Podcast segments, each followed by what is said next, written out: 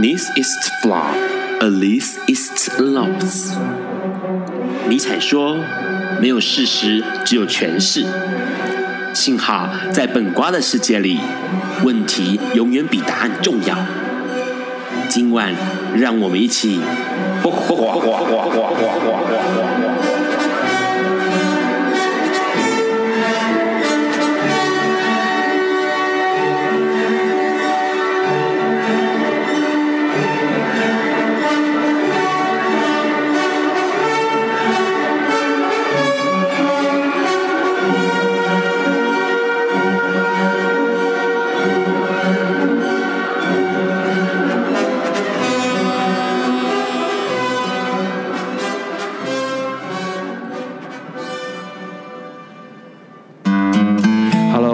大家晚安。今天是二零一六年的八月十八日，礼拜四，现在是晚上九点钟。你所收听到的是《不寡不寡秀》Live 直播。这个礼拜，哎，原本以为让以为说这个礼拜好像没什么大事要发生，哎，没没想到就是在节目开始之前的这天就发生了一些事情哦。所以待会要很好的聊一聊今天发生的事情。那在这个之前呢，先聊一下这次的奥运快要结束，接近尾声了。那这次奥运当然有很多很多令人惊讶的地方哦。当然，除了有几个呃历史。记录被打破之外呢，还有就是，哎，这次的同同志啊，同志男同志、女同志的运动选手参赛的情况比往年多很多，而且据据说是这个加起来是前两年加起来还要超过。那除了这个之外呢，当然就发生了一些有趣的求婚的啦、求爱的啦、放闪的啦的这个这种各式各样的现象。除了上次那个两个女同志，笨瓜秀上次有聊到两个女同志在这个球场上面呢大大放闪之外呢，八月十三日也有一个这个。同志是男同志在这个球赛这个海滩求婚啊，因为其中一个是跳水选手。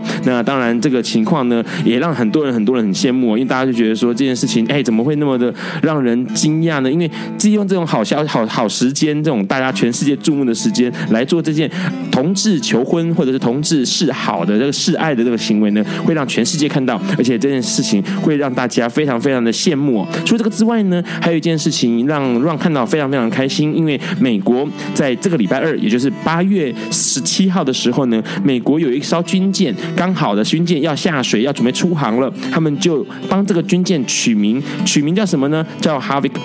哎，哈米哈维米尔克，就是之前这个旧金山同性恋市议员的名字哦。那他是美国第一个出柜当选公职的一个同志，那他也是同志还有平权运动的先驱者。那这次的美国海军就用他的名字为一艘军舰命名。那这件事情为什么那么有趣呢？因为其实这位米尔克呢，他基本上他以前是个海军，所以这个算是一个纪念他之外呢，也同时可以看得出来，美国对于同志的人权跟平权这件事情已经进步到一个程度，就是他是伟人，所以我们纪念他，并不因为他是谁，他是一个什么样的性倾向的朋友，所以就考虑。哎，我觉得这件事情很令人惊讶而且敬佩，因为这件事情其实看得到出来，美国他们对于同志平权的进展已经往前迈进了很大一步哦。除了这个之外呢，当然，在这个美国北部的加拿大也不甘示弱啦，因为美国加拿大总理呢杜尔杜尔道他就决定说，今年的秋天要代表国家跟历届政府正式的向过去受到性别歧视的同志族群道歉。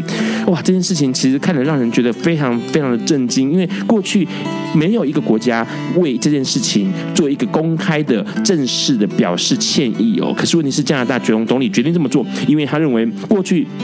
一直以来，太多太多的事情是跟同志有关的歧视，跟同志有关的诬告或者是污蔑这样的情况。那在这次呢，他们希望能够来利用今年秋天，把这件事情能够让大家看到加拿大对于同志的友善，跟同志的一个呃受性别歧视受害的这个历史画下一个终点哦。那这件事情其实让人觉得很惊讶的是，加拿大政府他们除了想要这么做之外，还有哎呦，除了道歉这件事情之外呢，他们还想要更扩展他们的改革，包括他们认为男同志刚。交应该被视为是正常的行为，他需要希望能够做一个立法，同时同性恋性行为的合法年龄与异性恋的年龄必须要下修哦。那这件事情其实让人很感动，而且让人觉得很敬佩。那除了这个之外呢，这是政府做的事情。那除了这个之外，当然也有一些是民间做的事情。记不记得之前在笨瓜秀里面有提到一些呃各式各样的在城市里面的歧视，比如说在这个。超商里面抱抱亲吻啊、牵手啊，然后一直遭受到歧视的新闻呢？因英美国在英国英国这个地方呢，就有一对男同志，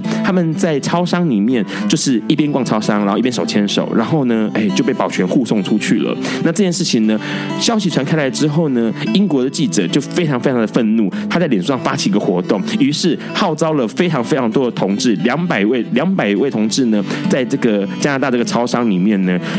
大家拥吻、就接吻跟拥抱啊，那这件事情其实蛮有趣，因为乱看到的时候觉得说，哎，这个这样子的一个抗议，或者是这样的一个反歧视的行为呢，既和平又浪漫。所以那个超商就是这个森宝利超市里面呢，在上一个周六的时候，就是八月十三号的时候呢，挤满了同志在接吻哦。好，那除了这个之外呢，其实就要讲一件今天这几天啊，这个礼拜发生的一个大事情。其实这件事情一直以来就已经延烧了很久了，它是一个非常非常早以前的事件，因为它是在呃一百民国一百零一年的时候发生的事件，就是阿莉事件了。很多人关心艾滋新闻的朋友一定都知道，之前的阿莉因为在国防部念书，哦，国防大学念书的时候呢，他就因为呃不知道什么样原因啊，因为国防部大学认为他是品性不良，比如说带电脑进出学校啦或什么之类的，就把他退学了。但是其实他是一个 HIV 感染者。那现在目前情况看起来是因为他似乎是有这种呃因为艾滋。然后被歧视，然后被退学的状况。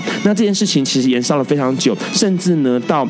这个礼拜，哎，上个礼拜灯光秀的时候就有聊到哦，联联合国的人权关注的协会都写信来台湾，希望能够让大家注意到这件事情，而且呢，甚至。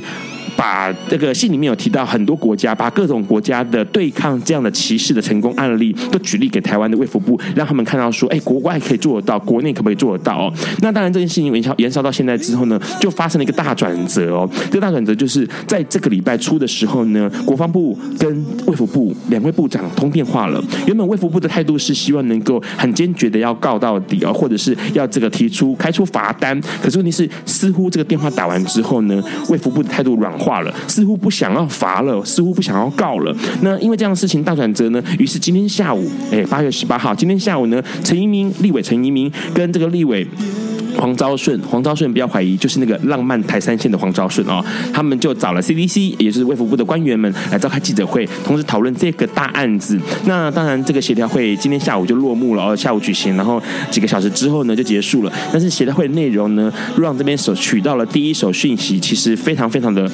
呃，只能说很无聊，因为它里面内容就是一样，国防部、国防大学还是一样坚持回避而且否认任何歧视的行为。同时呢，他们认为说，嗯，这件事情呢，应该要好好的来商讨一下，大家好像各退一步啊，然后来找到一个解套的方式啊，或者是什么呃，要将权责层级要拉高啊，什么之类的。那这件事情其实是让人家非常非常的，就是就 Ron 的观点来看，非常的恼怒，因为这件事情似乎没有一个答案，而且没有一个呃确切的说法。卫福部的态度是什么？国防部的态度又是什么？这件事情其实让人家非常的心痛。其实说实在话，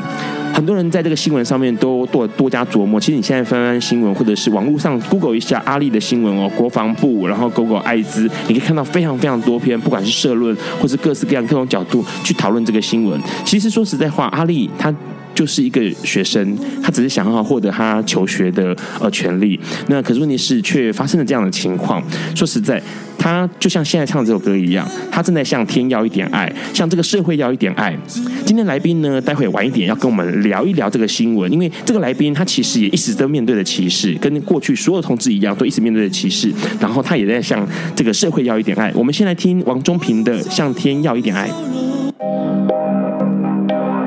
有一天，亚里斯多德在河边洗脚，他看了看身边的学生，将脚抽出水面，再踏入河中，说：“此水已非浅水。”另一位古希腊哲学家赫拉克利特也说：“人不能两次踏入同一条河中，因为无论是这条河或这个人，都已经不同，就如同历史上的今天。”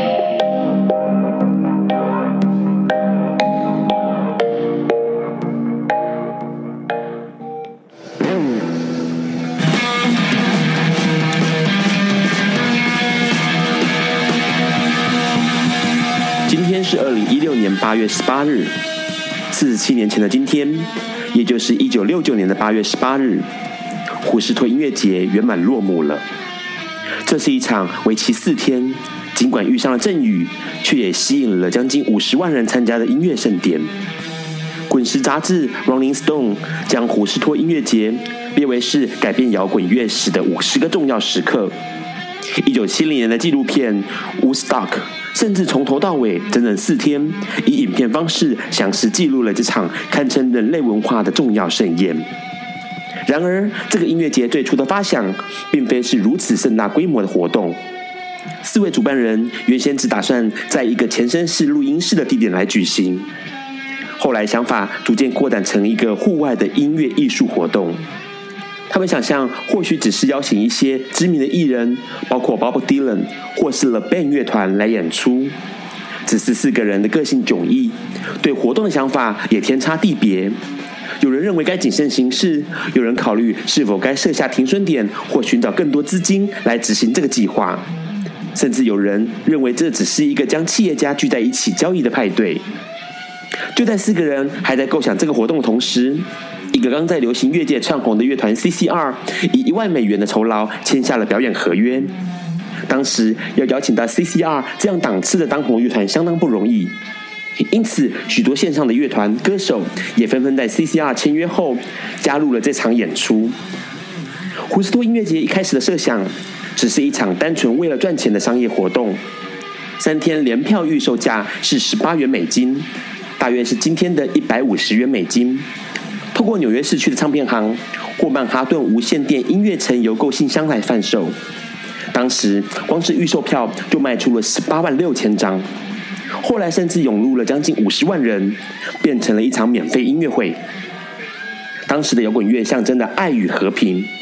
却又与反动、嬉皮甚至大麻有着微妙的关系，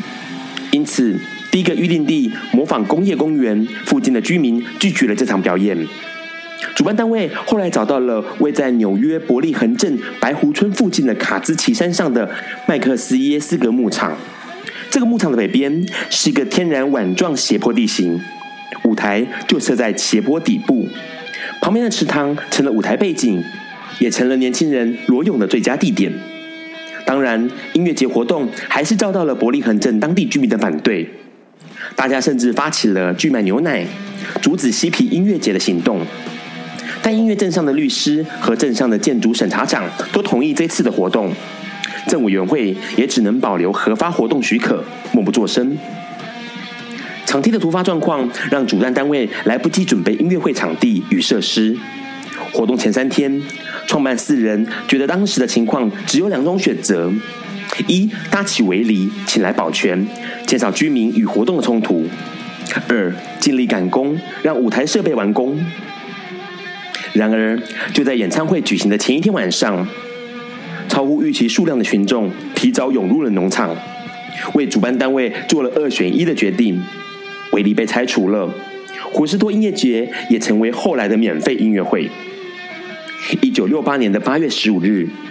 大量涌入伯利恒镇乡间参加音乐节的群众，几乎瘫痪了小镇对外的交通，情况快速陷入混乱。但官方并未及时反应，反而是远在曼哈顿的 FM 电台 W New 以及电视新闻发出了交通阻塞的讯息，呼吁民众只出不进，别再前往。同时，纽约州的连外道路也已经封闭。更糟糕的是，连日的偶阵雨使得道路和牧场的场地泥泞不堪，卫生设备和现场人力不足以应付如潮水般涌进的大批人群，数万人就这样子处在恶劣的环境中，卫生堪虑、食物短缺的状况下听演唱会。八月十七日早上，纽约州州长打电话给主办人说，他考虑出动一万名的纽约州国家警卫队到音乐节协助，但被主办单位阻止了。只是苏利文郡还是进入了警戒状态，附近的空军基地也必须出动协助在运演出者往返现场。原定八月十七日结束的音乐节，因雨势延迟到了八月十八日才结束。Jimi Hendrix 是音乐节最后一个表演者，由于大雨延迟了演出，当他站上台上时，已经是八月十八日的早上八点半。听众也只剩下了三万多人。很多人等待的这一刻，就是为了能一睹吉他之神 Jimmy 的风采。Jimmy 和他的乐团表演了两个小时，其中他们重新诠释了迷幻版的美国国歌，并表演了被视为是六零年代时代精神的经典名曲《Purple Hearts》。当时，Jimmy 身穿蓝珠式的白色流苏皮革夹克，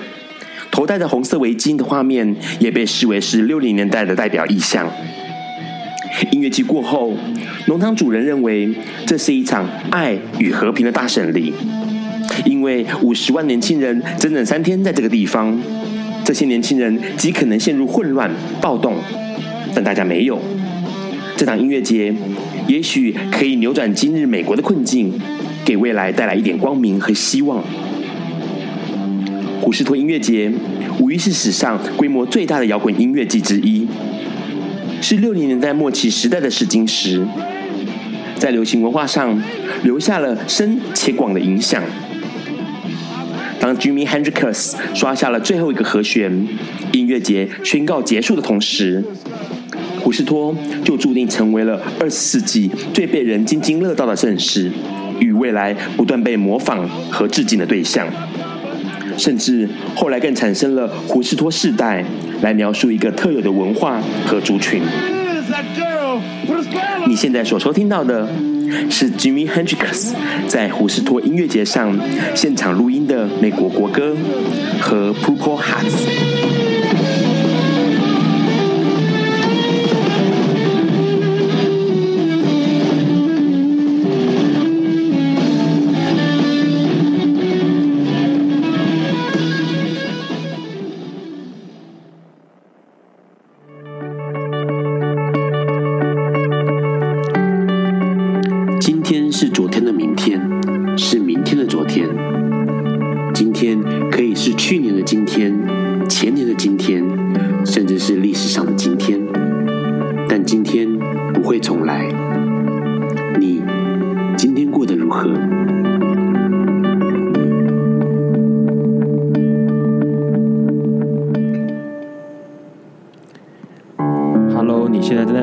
是播瓜笨瓜秀 Live 直播。哎，刚刚先听到了王中平的《向天要一点爱》这首歌，应该很多人都会唱。那时候还蛮红的。一九九二年的时候，收录在《向天要一点爱》的这个唱片里面。这时候是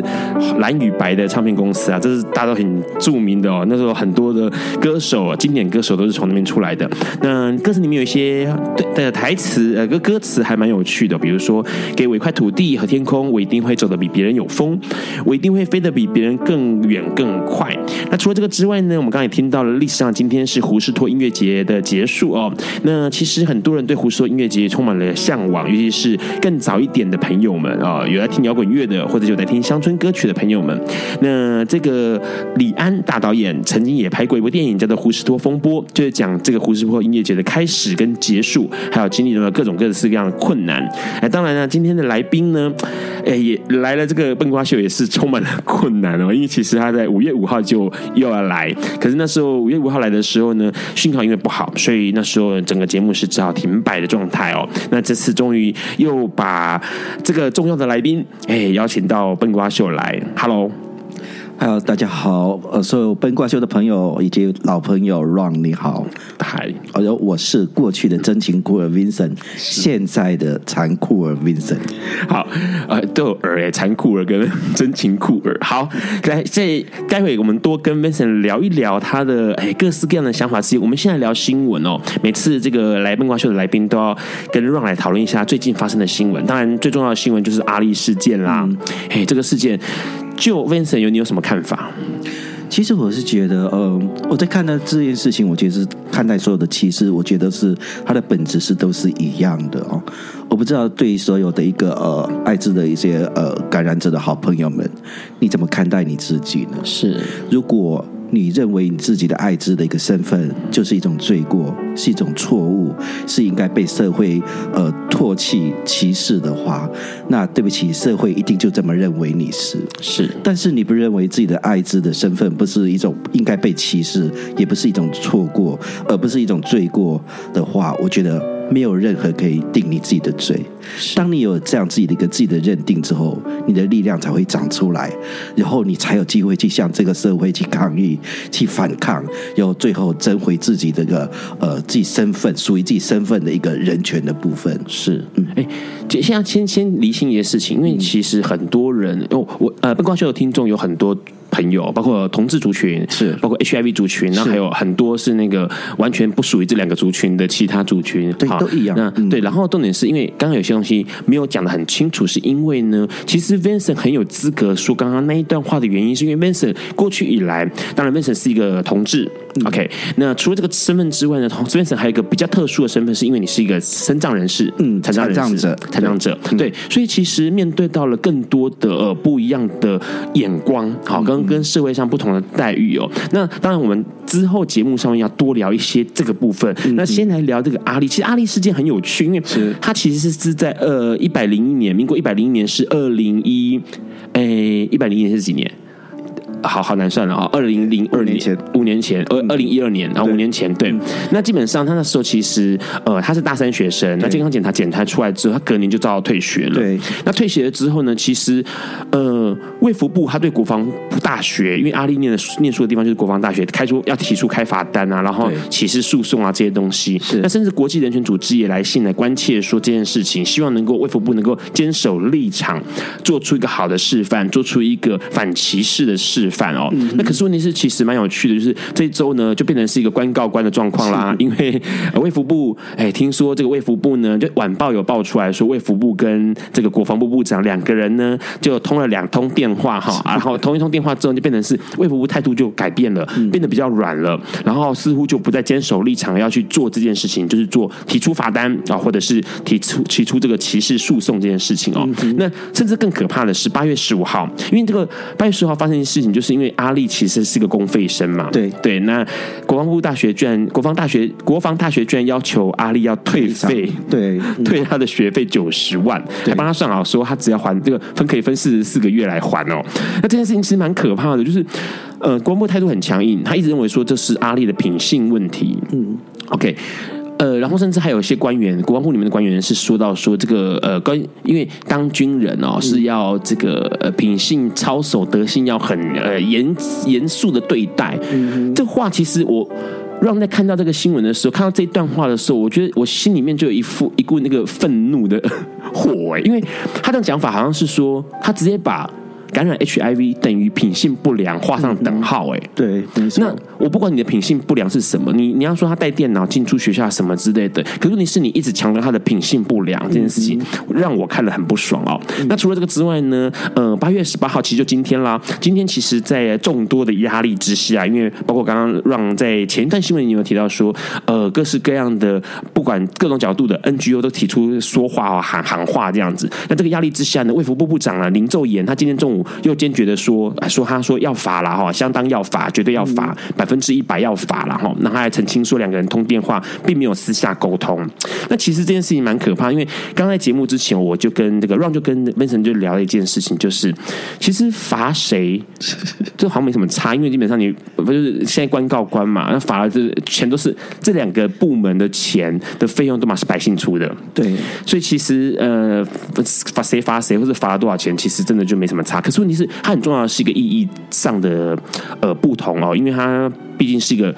对 Ron 来说，它就是一个反歧视之战。今天你罚一块钱也是一样，就是罚 OK，罚一百万也是罚哦，它也是罚。那除了这个之外呢，其实很有趣的是，因为呃过去呃这种情况呃，它的整个情况是不。部会对部会哦，卫福部对国防部。那其实，在国外很多做法，他们是把这种管理层级、权责层级提升到国家等级哦。也就是说，像泰国的例子来说，泰国总理他是亲自了发布，诶，要这个保险套的重要性哦，防治艾滋的重要性。那美国的奥巴马呢，他是亲自签署了感染者的器官捐赠的同意书，这种这种呃，算是合法的这种呃签署哦。那这种情况之下呢，等于是让泰国跟美国同时的大幅度的在艾滋平权上面。大幅度度的跃进哦，因为过去没有人这样做，因为就是总理嘛，最高最高阶层来来做这件事情。那除了这个之外呢，其实还有一件事情，就是好像全促会对不对？嗯、对，全促会他们今天就发起了一个一人一信，要给小英啊、哦，小英总统，希望能够这个活动就是大家来联署，然后请小英总统出面解决这个事情，因为毕竟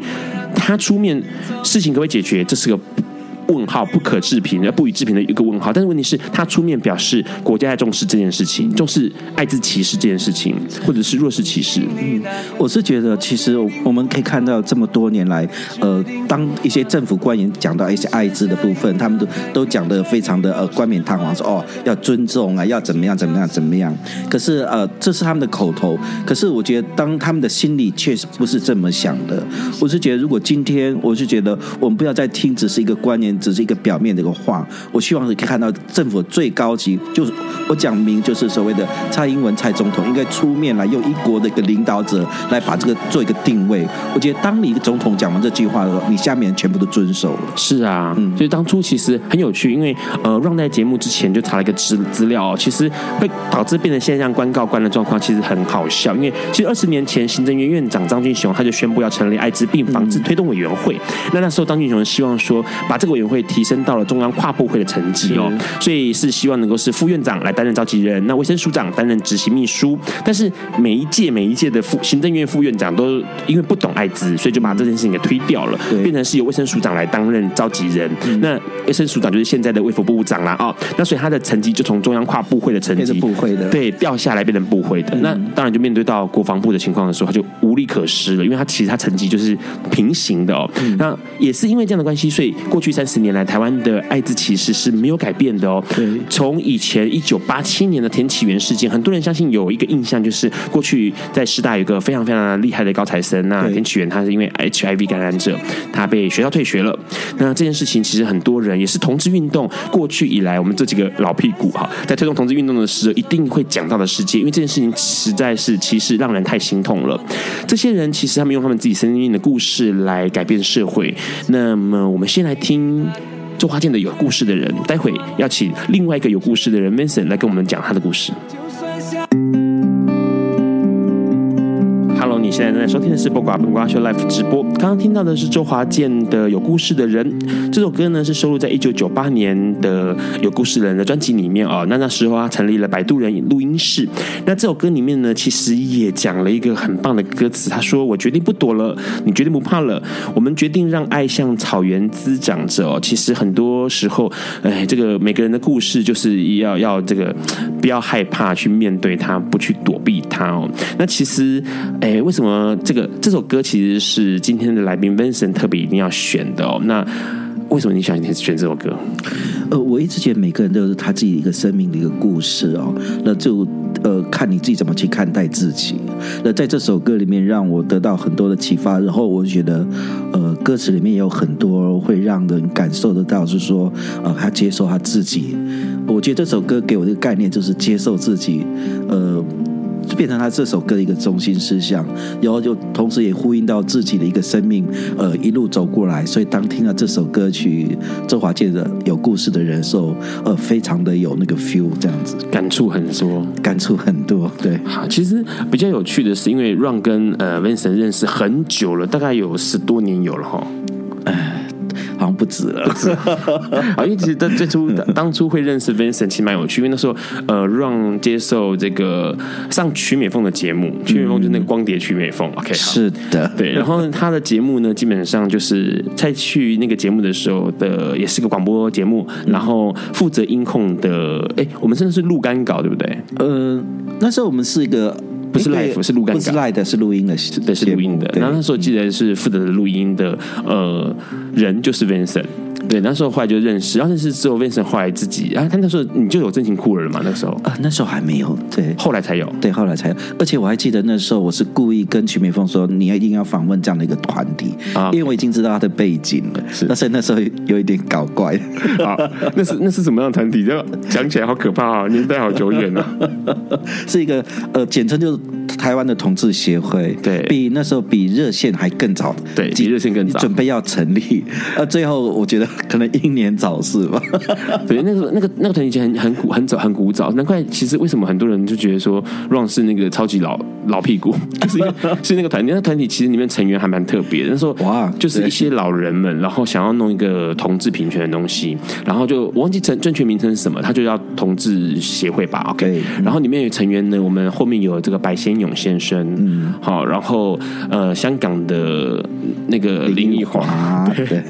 然后比如 Funky 的二哥啦这些，然后纪录片导演金金书库的阿哲，对，金金书库阿哲，然后反正就这几个人，然后那时候里面就是我跟这个阿哲年纪最小，然后其他人都是老的不得了，而且都是那个王牌，嗯，就是天子级的那种啊。可是这个这个团体后来就没有动起来了，不过有机会再讲这个事情，好，先不要讲。然后后来就是变成有正经酷尔嘛，对不对？对。然后 Ron 也上过几次真情酷儿，嗯，没错。对，其实真情酷儿那时候比较有趣，是因为台湾呃有几个同志呃广播节目，然后不多，但是其实能够做很长的时间，就是那个寿命很长的。真情酷儿好像是寿命少数一个比较。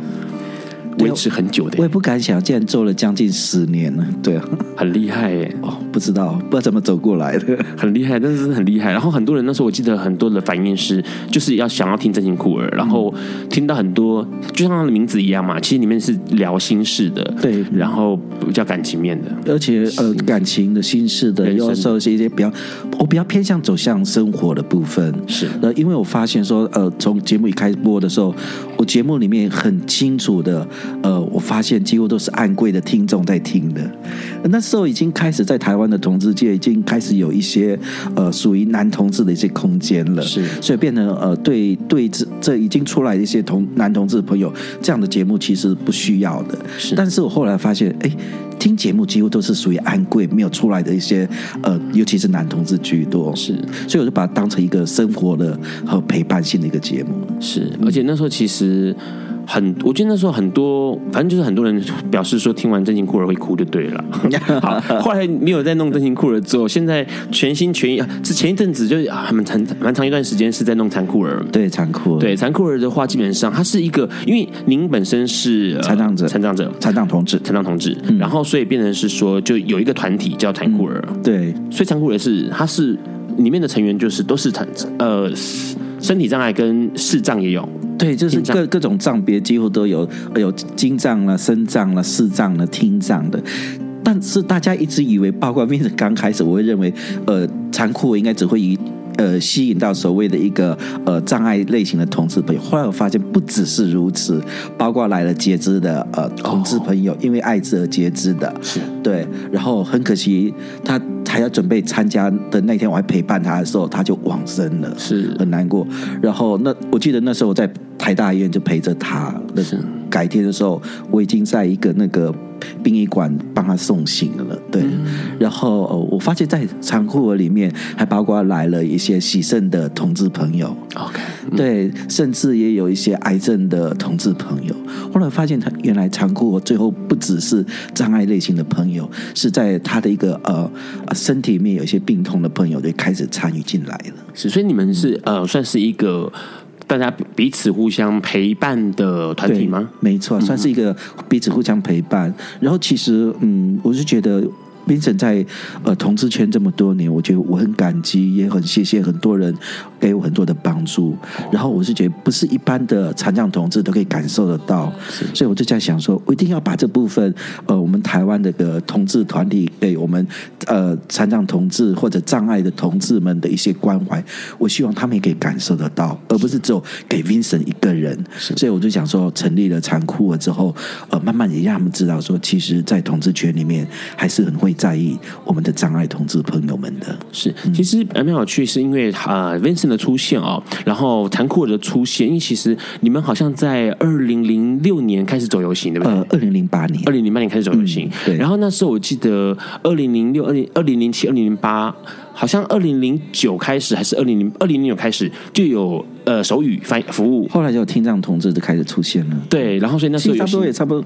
差不多等于是同期之类吧。对，那个时候就开始会有这个。我们那时候在筹备，就之前大家都有聊，我觉得 Ron 有在节目上聊到嘛，就是之前在做游行的时候，那时候我们就考量到一件事情，就是哎。那要怎么样服务，或者怎么样把这个空间给留出来哦？对，那这件事情很重要，变成是我那时候记得，因为让永远都在做那个舞台规划，然后场地规划的那个人，所以那时候我就一定要安坚持在舞台前面，一定要有一区就是身障残障朋友们。身障专区，对，身障专区那个区域一定要留下来。我不管这个队伍再怎么拥挤，我这区一定要留下来，而且在台上面一定会有一个呃手语翻译员，对，这是提供给我们的呃听障同志。对，那最后发展成不止有手语翻译员，甚至有听打的服务。对，因为其实那时候基本上一开始，我们那时候其实有没有想到这一点，幻想到说啊，我们这边唱唱跳跳的，蹦蹦跳跳的，那如果是听不到的朋友们来这边看到的话，不管他是听障的同志或非同志，嗯、他们来，他们想要关心这个议题，人来了啊，都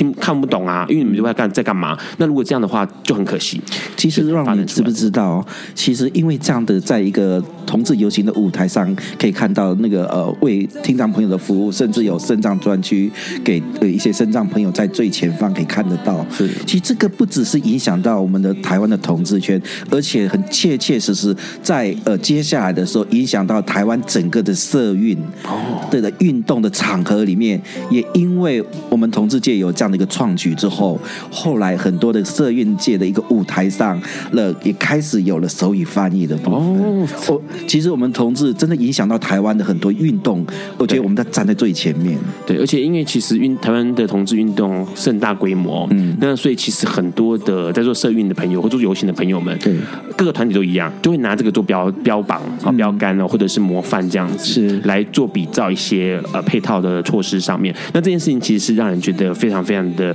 呃动容的。嗯，待会我们要请 Vincent 跟我们多聊聊关于他的身障的事情，还有他怎么样面对他的人生跟他的改变。这件事情很有趣，因为这会关系到歧视，还有关系到各式各样的问题。那我们先来听王杰这首《惦记这一些》。Hello，你现在正在收听的是《播瓜本瓜秀》Live 直播。哎，刚刚听到的是王杰的《惦记这一些》，很多人对这个旋律很很熟悉哦，因为他其实在后来一九八九年的时候，陈百强把它拿过去翻唱成粤语版，那变成是一生何求哦的这个粤语版。那同时，因为这首歌呢，让陈百强的事业达到另外一个巅峰。殊不知，他是王杰的原唱，原原唱是王杰哦。因为王杰其实早期在一九八七年的时候，他整个红翻了，红到整个亚洲区，香港很多艺人都是模仿他的哦。那当然呢，现在想要跟 Vincent 聊一聊，其实关于残障这件事情，因为呃，对于 Ron 来说，残障很多人会觉得残障只是一个身体上的变化，或者是容貌上的，或者是呃刚刚说功能上的变化，但其实对于很多人来说，其实心理上也是一种残障。OK，、嗯、那他可能不只是容貌的形态上面的。Vincent 是怎么样去？因为 Vincent 您的呃残障是天生的，呃，我其实等于是先呃算是先天一样，但是我算是在会走路，呃一就是差不多一岁左右会走路之后，因为一直发烧，是呃在我们那个年代是因为那个沙宾疫苗呃没有很普及，我没有打到，对，所以就呃在一次发烧当中就呃感染了呃小儿麻痹，就从此就。呃，一一辈子变小儿麻痹，现在变成老儿麻痹这样子 所以其实比较有呃，比较让人觉得呃有有需要去多加思考的地方，是因为你想想看哦，所以你是很小的时候就知道这件事情，所以你花了很长的时间在面对这个事情，因为、嗯、呃，等于是你小时候你可能面对到，哎，大家的我的身体跟他身体不一样，嗯，对。其实，呃，从我自己知道，我自己跟别人不一样，是从我八岁的那一年开完刀之后，穿上了一个铁鞋。铁鞋是我们的一个残障者对于我们自己身上两只脚上面呃穿的一个呃支架，我们这习惯叫铁鞋，是用铁做的鞋子。这样，我从那时候开始，我才觉得我跟别人是完全是不一样的。然后，呃。在我的成长过程当中，呃，包括小时候大家一直看到的 Vincent，一直觉得我都是一个非常开朗乐观的人，但是那都是我。伪装出来的，我想要在这个呃社会生存，那我就用这样一个假面具一直在生活着，然后一直到二十九岁那年，我才真正的接受了我自己是一个残障者的这样的一个事实的部分。我花了二十九年，我人生的三分之一世纪，才能接受我自己是残障的部分。嗯，所以也因为我完成了我自个自我认同，我自是一个残障者的一个部分的时候，而，在同一年，当我发现我爱上了我最好的一个呃。呃，一个一个男同事，我才发现原来我是一个 gay。那我没有经过很大的一个挣扎，我在一年之内就全部处理完了我自己一个呃同志的一个认同的部分。嗯，因为我在我在我的认定里面，我觉得呃，认认定自己是个 gay 太小太小儿科了。对对，然后呃，我残障的东西，即使我认同了，我接受了，但是残障的东西不会消失。我曾经到处去跟人家分享的时候，我我跟大家讲说，呃，我。常常的事情会消，这个现象会消失，消失的时候只有一天，就是我倒在地上，我要离开这世界的时候才会消失。这样子是，嗯，所以其实对你来说，你花了二十九年的时间认识了我是残障这个事实。嗯，那呃，你身边一定会有一些朋友是听到啊，他可能是残障是后天的，对，啊突发状况都还蛮好残的。他们你看过是不是都是很花得花很长的时间去接受这个事实？因为这件事情太。会让人觉得很不可不可理解，也甚至不能接受。对，对呃，我是觉得我还蛮讨厌，我算是等于算是呃，等于是先天那个是残障一样的，对，后天才变得因为一些呃意外事故导致的残障朋友，我是觉得呃，他们的勇气应该比我更大。如果他们能走出来，又能接受自己的话，我觉得那这不是一件很简单的事情。是因为对我也，我一出生，我懂事为止，开始的那一刻，我。我就已经在地上爬了，是，所以我不知道有我跟别人有有什么。刚开始我并不会觉得有有什么不一样，嗯，我没有经历过走路。其实我每次在看你们，我们一起出去的时候，我看 Ron 你在走路的时候，我一直在想说，不用轮椅、不用拐杖走路是什么样的感觉？是我一直到今天我都无法去想象那种感觉是什么。呃，大概去年我看到一个新闻，因为有一个呃，他是后天的，造成他的也是无法行走，是 OK 直立行走，然后所以他就他，因为他算是一个高知识分子，他就发明了一套机器衣，嗯，然后可以协助，但是这套还在努力中啦。那个医生对不对？对，然后他就可以让人站起来走。对，他说其实这件事情很奇妙，因为当他站起来走的时候，他觉得对于呃天生的朋友来说。但当他那一刻看到自己可以，就是看到那个视线不一样的行走的方式不一样的时候，他说：“其实很多人会很激动，因为那是不一样，完全不一样的感觉，然后是不一样的东西。其实会这样提的原因，是因为其实 Ron 哦，呃，一直想要找 Vincent 来聊残障朋友或残障同志们遇到的呃社会上的歧视或困苦境，是因为前几年 Ron 也因为生病的关系，所以行走不便。嗯，然后那时候 Ron 就深深的觉得好可怕哦，这个社会为什么呢？因为你我们我们所有的人都想象到走一两三个楼梯，两三节楼梯是没什么太大问题的。嗯、可是对于身障朋友们，对残障朋友来说是非常非常非常困难的。我必须要讲是非常困难的。为什么？因为我经历过那段时间，是，然后我体会到了，我体会到了。我看到那个台阶在超过个三层或三阶或五阶，我就叹气说：为什么要这么多台阶？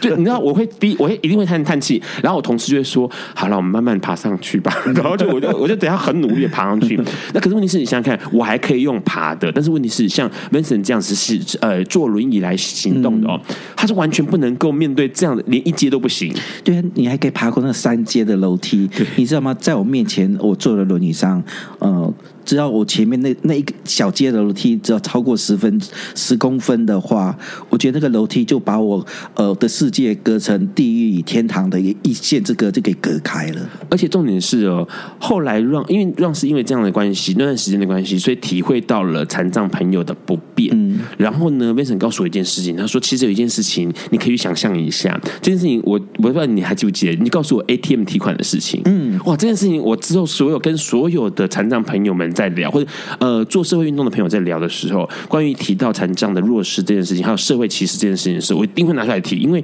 我们所有人都认为提 ATM 是一件再轻松容易不过的事情。是啊，可是问题是你想想看，今天假如你今天被绑在轮椅上面，嗯，OK，然后你没有办法，你就你没有办法站起来，你只能坐在轮椅上面的话，嗯，你面对 ATM 你是完全够不到的。对，因为那个 ATM 这个操作的画面都跟我眼睛是平行的。是对，它的它的整个的呃高度界面，对界面上面是完全的，就是非常的高。那所以变成是说，所有残障者只要是坐轮椅的朋友们，他们是没有办法使用 ATM 的。是啊，然后这 ATM 是统一规格。嗯，现在好像邮局有一些比较低的。嗯，还还是很难寻找得到。啊、对，可是多数都是那么高，而且连哦号称最友善的 Seven Eleven 还是一样很高。我常常去提钱的时候提不，我没有提的时候哦，就变成呃，我就请那个银行的人员帮我忙。是。然后顺便给他发牢骚的时候，我都无法自己操作。他说没关系，那你跟我讲。我说对啊，我可以跟你讲，但是我我的密码你就知道了。是。那呃，即使我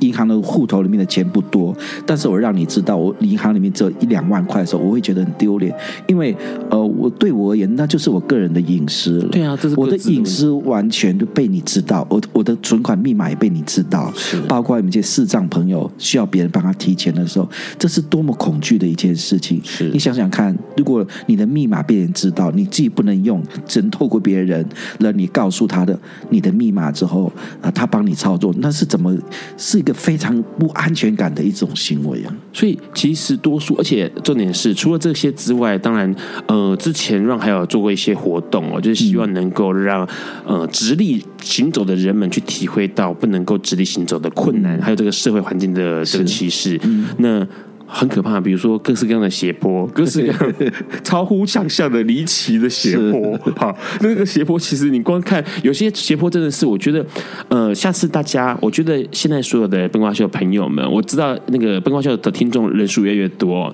你们大家可以观察一下你们身边的各式各样的环境，你会发现到其实很多人会做为了政府检验，然后做残障斜坡，可是那残障斜坡其实根本就不友善，对，它可能超过六十度，然后或 四十五度，然后根本就连不可能滑，你要冲下去就跟大怒神一样，很可怕。对，然后重点是这些东西它其实一直存在，那这个存在其实并不是我为了表现友善，而且反而变得是有一种歧视存在。嗯，刚刚说的是残障的朋友，残障同志是不是面对到更多的歧视跟不友善？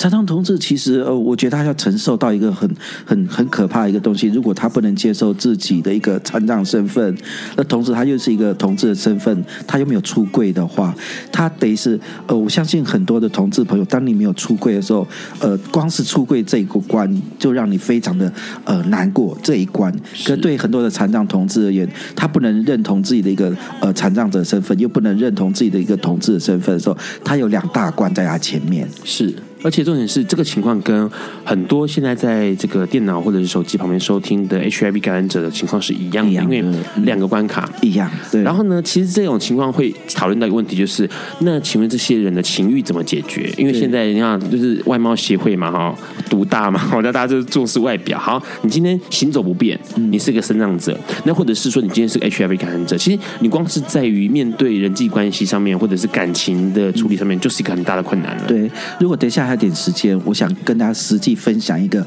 我对了一对一个呃。坐着轮椅上的一个残障男同志，他说：“他说他想去经历新公园的一个呃约炮的一个文化。”你可以现在讲，我们就不要听脱裤的日子。好，好吧，就讲一下。现在要播的是王翔的脱裤的日子。好，好，OK。然后他就说他想去经历那种在每个同志进入公园的一个文化部分。我说好啊，那我就带你去。是。然后我带他到新公园去的时候，我就说好，那你就坐这边，然后人家经过的时候，你我就教他怎么去跟人家搭讪的部分。然后了。他就开始坐那边，然后坐了阵子，很多人走过去，走过来又走过去，没有一个人理他。是，然后他马上就打个 pass 给我说，就叫我过去。呃，他就用手机赶快通知我说，他说我坐这边都没人理我，那那怎么办？我说这样子，好吧，那呃，等一下，我说如果有人经过，有公园有人经过你旁边的时候，你用什么动作做一个性的暗示的部分？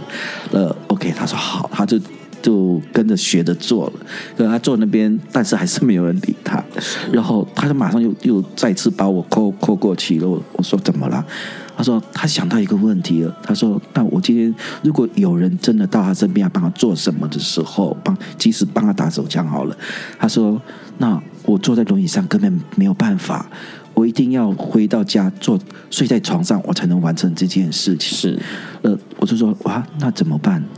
他说他也不知道怎么办，那他说他就问我一句话，他说：“那我身为一个呃同志，那。”我永远都无法去享受到这种跟人家约炮的部分的话，而且我带回家有很多的不方便。他说：“我是不是一辈子就这样要呃，就类似守贞，我什么坏事都不能做嘛？这样子，对。”然后我那时候听了，我觉得很难过。我就说：“呃，我就说那没关系，我 我在想办法叫你用一些那种呃情趣用品，包括自慰套、呃打那飞机杯来帮你处理，好不好？”是。那。那我记得我我我买了一个飞机杯给他用，就他拿到飞机杯的时候，他就感觉到非常的难过。他说：“为什么我的手连飞机杯都拿不起来，我都没有力气，那我怎么办？”那时候我也全部愣在那边了。嗯，我觉得对我来说，我手还有点力气，我还可以完成一些事情。那对于这样一个残障同志，连手都没有力气的话，他的欲望应该往哪里走呢？是，而且到处都碰到很多很多的呃关卡，都让他走不下去。而且这个情况跟呃刚刚乱老稍微提到，跟 HIV 感染者几乎是一样的状态耶。嗯、HIV 感染者最常听到就是我是不是就这样一辈子，然后就没有办法跟任何人发生性关系，因为法律上面会随时告我，而且很多事情对我来说是不利的。嗯、待会我们来请 Vincent 多跟我们多聊聊。我们现在先听一下今天的名人悄悄话，待会再回来。爱因斯坦说：“这世界不会被那些作恶多端的人毁灭，而是冷眼旁观、选择缄默的人。”苏格拉底说：“世界上最快乐的事，莫过于为理想而奋斗。”今晚，谁来跟我们说悄悄话？名人悄悄话。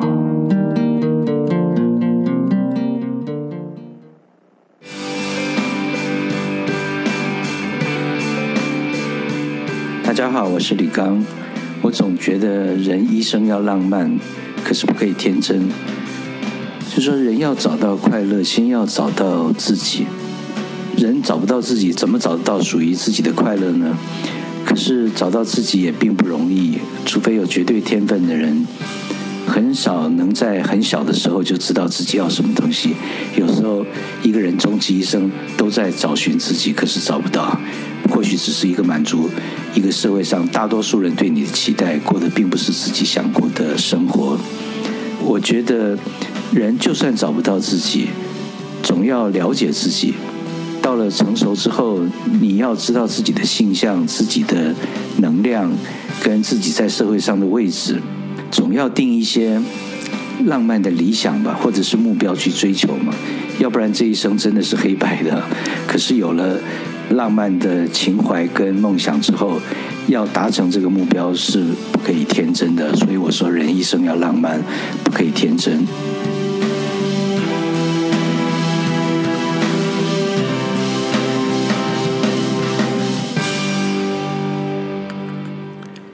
Hello，你现在正在收听的是《不寡不寡秀》Live 直播。哎，刚刚先听到，刚刚也没有听到，然后就在当变成背景音乐，就是王翔的《偷哭的日子》。那王翔他是王墨君的弟弟，王墨君，王墨君。王墨君是谁呢？王墨君就是跟芝麻龙眼都很好，然后之前常常会一起这个赶场作秀。可是王墨君已经过世，就是在这个有一次赶场作秀的过程当中，他跟这个龙眼一呃在车祸上面过世了。这样，那王墨君也唱过《偷哭的日子》，那刚刚听到的是他弟弟唱的版本的《偷哭的日子》哦。所以那个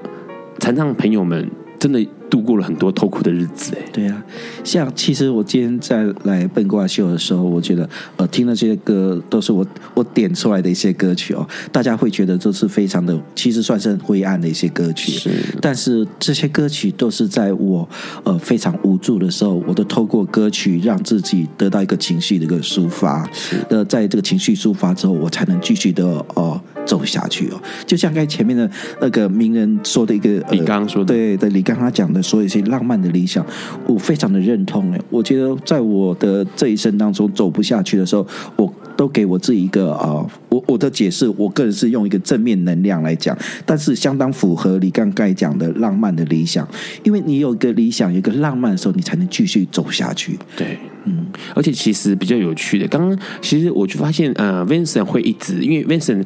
一直以来就是面对两个关卡啊，两两个身份，两个呃困境，人生的困境，然后试图要从这个困境当中，不管是接受，不管是反击，不管是过做各式各样的互动哦。可是 Vincent 后来找到了自己的位置，然后找到了怎么样跟他呃面对面。怎么样跟他？我讲浪漫一点好，怎么样跟他跳舞？好，怎么样？就是就像跳舞一样，就像跳恰恰一样。对，有人前进，有人后退嘛。那你是跟你的身体，或是跟你的疾病在跳跳恰恰？对，相信所有的 HIV 感染者也应该是要这样子去看这件事情。因为我想讲一个例子，刚刚 Vincent 讲了一个呃残障朋友，然后去这个想要体体验一下同志在做什么的生活。嗯、那所以他带他请 Vincent 带他去新公园体验。那这次呢，其实呃，刚刚 Ron 想要讲一个事情，是因为 Ron 之之前每一年哦，大概在农历初一、初二的时候，都会跟阿哲，就是同志书店的阿哲，会去汉室三温暖找这个老板阿阿妈拜年哦。是，那我们都会坐在那个大厅的地方聊天。那聊天的时候其实蛮有趣，就是你坐在那边，所以你会看到每一个上来的人，好，每一个上来的客人。嗯、那那时候其实之前就 Ron 就看到一个客人，他是身障者，嗯，他没有坐轮椅，他是可以行走的，是，但是他其实他明显就是他走路非常的困难，嗯，他的一个台阶每个台阶都大概要花个两三秒钟，很走那个台阶、嗯、，OK，然后他是扶着墙壁这样慢慢爬上来的。那爬上来之后呢，我一直以为他可能第一次看到他在，我我看过他两次，第一次看到他以为他就是来，也许是来找人、嗯、，OK，跟老板聊天之类的，没有哎，他上来之后呢，他就来柜台，然后花了钱，掏了钱，然后拿了浴巾，拿了钥匙，然后要走进去了，然后当然走得很慢，所以所有的围着浴巾的来来往往的三温暖的客人们都会回避他，因为怕把他撞倒了，对。对，然后可是呢，他就这样慢慢慢慢走进他的柜子，然后就开始哎，说跟所有人去三温暖的动作是一样的，换衣服，然后去洗澡，嗯、然后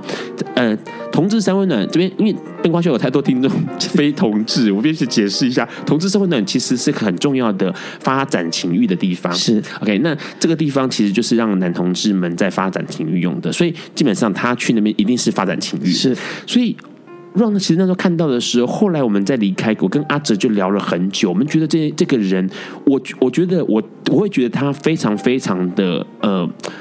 我会很佩服他。那个佩服并不是他的勇气，而是他把他自己看作是跟其他人没有什么两样。嗯，所以其他人可以拥有的，为什么不能拥有？好，其他人可以拥有的性性欲或者性的情欲的，我为什么不能够拥有？所以。你们去那个地方，我当然也可以去啊。是对这件事情，我觉得这件事情非常非常的不简单，而且重点是，其实他的观念很正确，嗯、正确到他用行动来表示他的正确的观念。对，那这件事情是让我佩服的，而且让我觉得说我我必须要为他鼓掌。那后来其实又一次也是看到他，嗯、然后我我觉得他每次来，他并不会感到羞怯，他的那个表情就是再自在不过了。嗯、那这件事情其实让我很动容。我觉得每个人面对事情，应该都是要用这种态度，不管你是什么身份，不管你是什么样的角色，你都应该要很从容、很自在的面对说的事情。我也觉得很动容诶，我觉得不知道。让我们不愧是老朋友哦。其实呃，我也有曾经人生的唯一的一次的大大翻山温暖的一个经历的部分。正巧也今天算礼拜四嘛哦，嗯、呃，因为 Vincent 这阵子这都帮那个酷时代在写一个专栏。是。那今天晚上我人生的唯一的一次大翻山温暖，也化成了今天晚上会在酷时代推出的呃，我我写的专栏的一篇文章，正好今天晚上就会推出了。是。所以在透过脸书的朋友，你不妨。呃，连接酷时代，你就会看到 Vincent 的大翻身温暖是怎么一回事？是，是一种情欲的完全的抒发，还是一个痛苦的经历？是因为其实呃，我要想比像刚刚那个男生，他进去到底他会是像刚刚 Vincent 说的，会是情欲的抒发，还是会是痛苦的经历？是我不知道，但是他光是这样子，你要描述一下大翻呃那个汉室三温暖的楼梯阶爬上，他是在二楼哈，一楼就这个门，他爬上去要爬至少要爬。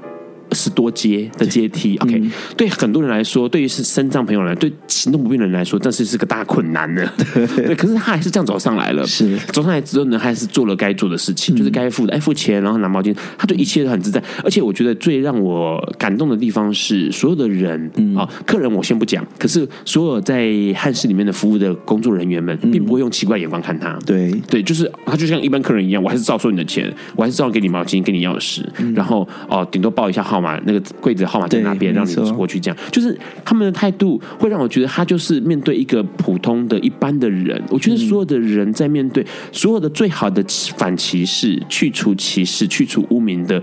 呃，我觉得最终目标就是这个样子。是，没错，就是大家每个都是一样的。对，不需要特别的照顾我，你也不需要特别的呃给我什么关怀，因为我们是一样的，不是吗？嗯，对。而且最重要的是，我们自己不管呃。就以 Vincent 是一个残障同志来讲的话，我是觉得最重要的是，我觉得勇敢的走出去。是，当你走出去的时候，你可以反击你自己的一个呃自己的一个弱势的部分。当你反击的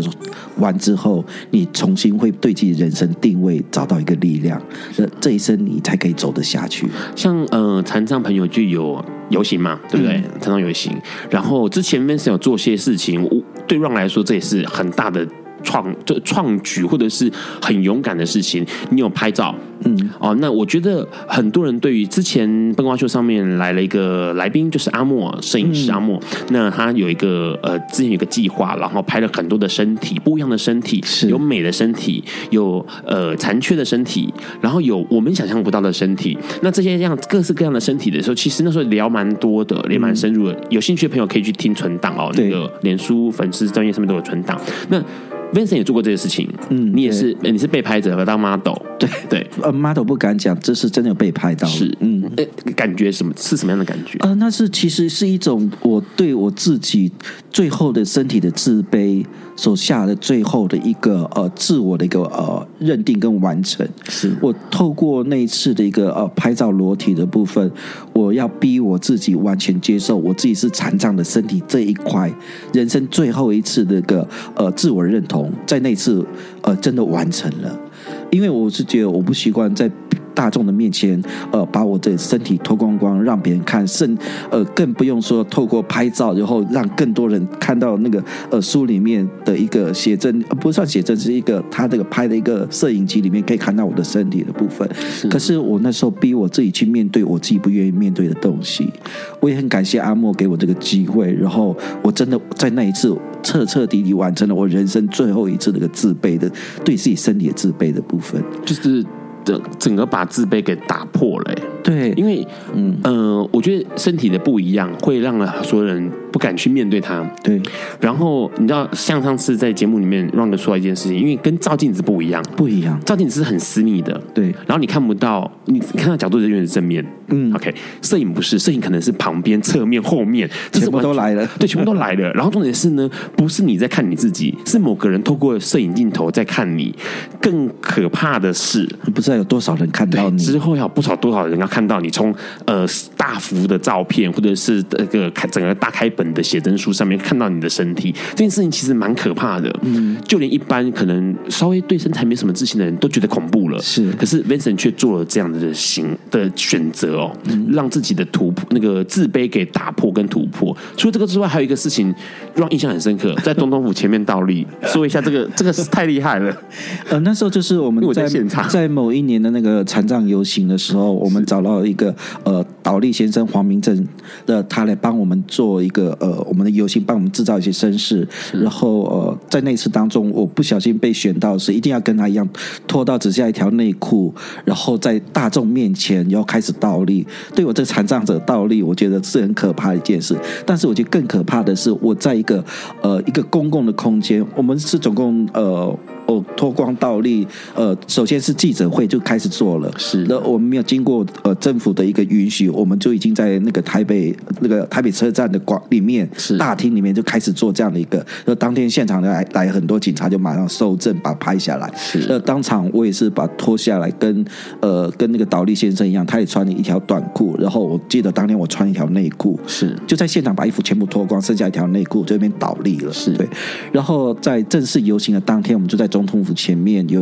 也是进行了这个脱光倒立的动作。是对，我在想，如果当初没有阿莫的那个临门一脚帮我拍那个呃裸体的部分，我不敢做这样的事情。是，但是在阿莫那一次的呃，我觉得他最后的那个那一脚把我呃。帮我拍，应该说，呃，他把你的那个自卑跟恐惧一脚就给踢开了。对，我记得当天我在呃这边倒立脱光的时候，我发现一点感觉都没有了。是，我觉得我那时候完全彻底的接受了我自己的身体。你没有听到旁边的喝彩吗？我在那边喊的那么大声，你没有听到旁边的喝彩吗？所有人都在喝彩。没有，我就想到当当时大家在看我的身体的时候，不知道是怎么样的感觉。我一直在想这个问题，可是我看到我。我那时候我看到，我只有看到我自己，我觉得我好高兴哦！我已经真的把那自卑完完全全的粉碎掉了。其实你知道那时候，呃，我不能够代表所有其他看到的人，可是我可以看，我可以说我的想法，因为那时候让在这个总统府现场前面哦，那那时候其实那时候就知道有这件事情。呃，一开始是担心、嗯、，OK，因为呃，那个担心是因为。这件事情对一般人来倒立这件事情对一般人来说就是不容易的事情了。是，那关键是 Vincent 必须要倒立。那这个倒立的过程当中，其实他需要很多人的协助。是啊，为什么呢？因为 Vincent 不轻啊，Vincent 蛮重的，他是一只壮熊，好吗？好，好，所以他必须很多人的协助。谢谢你看得起，把我当熊。对，你是壮熊，所以那时候所有人就想说怎么办？那这件事情是需要很多人协助的。嗯、好，所以会担心。那摔下来怎么办？所以大家都在想这件事情。然后后来慢慢的，哎，这件事情到了时间点了，所有人去做这件事情的时候，帮你。把它完完成那个倒立动作的时候，其实让那时候看到的是 是马上就是落泪，因为这件事情很重要，它像是对我来说，它像是插起了一个重要的旗杆，在抗战的过程当中，某一个分水岭上面，你做了一个动作，就是你把那个旗子给插上去了。那那个插上去不是用旗子，是用你的身体。那那个身体对于所有人来说，它的意象不只是残障的身体，它是表示着各式各样的。歧视，各式各样的呃不认同，各式各样的恐惧，各式各样的害怕，嗯啊，那这些东西呢，在那一刻，它变成了在。臣服在你那个旗杆之下，好，一切都在臣服在你那个旗杆之下了。那那个，而且对你是对我来说更动容的是，你倒转了一个东西。对对，所有人来说，倒立看世界是很不一样的。但是呢，我们都还没有倒立看世界。这一位身障朋友，这位残障朋友，他就先倒倒立看世界。他可能是残障界里面第一人吧。好，那这件事情对我来说，其实我会为呃 Vincent 打开了他不一样的视野，他的人生，我觉得他人生变到进到另外一个阶段了。那个阶段。是他过去不曾想象过的，他可能从未想过说我可以完成这件事情。那这个事情代表着后面的意义，他可能从来也没想过，但是他成功了，而且让我更觉得动容的，这这些都很动容。那还有一个更动容的地方是，我发现。在运动的路上，平权的路上面，其实或者是在自我认同的路上面，其实没有一个人是寂寞的，因为都有很多人帮助你。嗯，你会不知道为什么，也许只是说要倒立，然后这些人就这些手就跑出来了，是啊，然后就帮你把它撑起来，然后呢维持住，好像那时候还有倒数几秒钟之类的，然后把你维持住。可是你你那时候，我觉得那个时候其实 Vincent 呢，他他那个呃信任，他的那个不安全感，他的那个自卑，全部都会消失，然后信任会。会到最多，是因为他很相信旁边的这些手会扶着他，他绝对不会倒下来。没错，对这件事情其实很不可思议，因为。好，讲太多也没有用，做过社会运动人就知道了，就是就知道我在讲什么，就是你会知道说你的旁边的战友们是这样子给你挺着，然后你不可能，你不会一个人孤孤单单的去做这件事情。嗯，对，对啊，我觉得以前的世界，我一个人的世界的时候，非常的寂寞，非常的孤单。但是进入到同志圈之后，我接到得到很多很多的力量，很多的一些同志的好朋友给我很多这个支持的部分，然后我觉得呃，也是让我可以走下去。我觉得最重要的一个原因哦，嗯，在这边我最后。我也想做一个分享，就是说，我很想告诉，我很急，把我人生里面我觉得历练，我觉得很。很有感触的一个东西，想要跟大家做一个分享。如果你的身上有一个东西是你不能接受，不管是外貌，不管是怎么样的一个缺点都好，我觉得老天给你的这个缺点，其实是让你去反转你的人生一个重要的一个武器。是，那我很幸运是老天给了我一个呃残障的一个身份，同志的身份，然后我利用这两项来翻转我的生命。我觉得我目前翻转到目前为止应该还可以，还蛮不错的。然后也因为。这样我得到蛮多蛮多的收获的部分，我也希望在收音机旁边的你，如果你有一些你不能接受自己的那一部分，记得它不是一个累赘，它是你人生的一个很多正面能量的来源，也是翻转你生命最重要的一个别人不会拥有的东西，请你不要呃糟蹋了这个好东西，老天给你最好的礼物。是因为这样子，因为 Vincent 有这个残障，所以他可以顺理成章的，哎，师出有名的做残障的社会运动。是他因为同志这个身份，所以他也可以顺理成章，然后师出有名的做同志平权运动。所以这条路上面，其实每个人都是不孤单的，不寂寞的。那现在呢，我们最后在。伍思凯孤呃寂寞公路上面，我们要跟大家说拜拜晚安。下一周的来宾呢，会是一个新锐的马来西亚歌手秋秋，他来讲他的这个集资计划是病患，跟今天的内容也有点相关。好了，那今天的节目到这里告个段落，下次还要找 Vincent 过来聊守天使。谢谢你。好了，大家晚安，大家晚安，拜拜，拜拜。